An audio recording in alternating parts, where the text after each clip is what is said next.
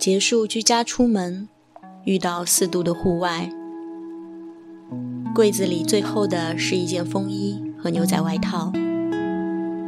本来想周五回杭州拿些冬天的衣物，突如其来的遇到第一场雪，还不小。看朋友圈里西湖边很快就进入了白茫茫，覆盖掉几天前二十度的高温记忆。消了冒雪开车的念头，打乱了今年不想买冬衣的计划。杭州的衣柜里有大衣、羽绒服，想要执着的穿满几年，但此刻也是等不了快递了。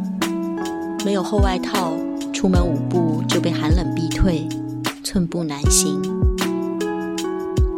一个在商场工作的成年人，进入消费场景最为便利。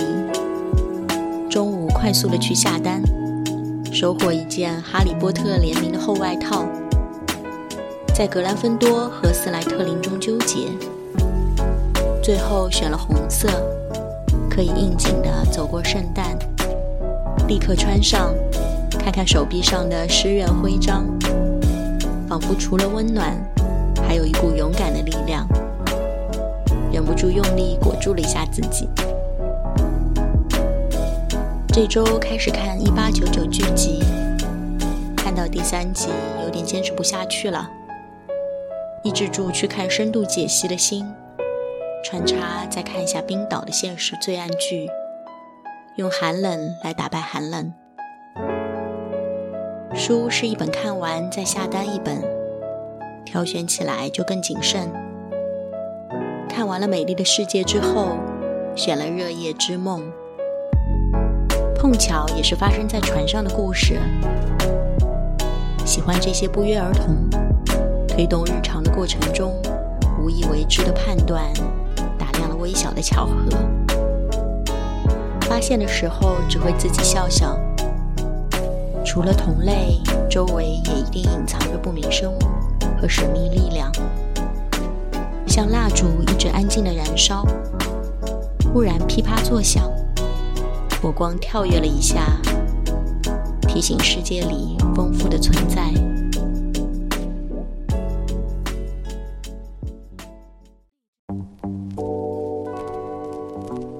住的附近有一个商业广场，只有一家麦当劳开着，没有商场店的人来人往，但占地大而空旷。巨型的 M 字灯牌孤零零矗立着。阿姨们就在灯牌下跳广场舞。店的背后有个隐秘的核酸点，可能是方圆十里最空闲和简单的点位。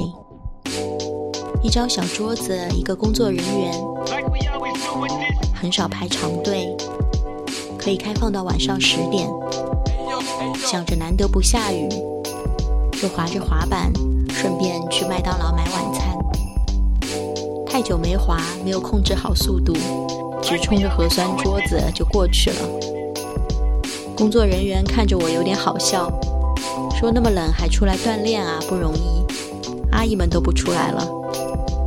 我说：“是啊，是啊，没想到那么冷。”转身戴好口罩准备回去，脚踩上滑板的刹那，巨型的 M logo 亮灯了。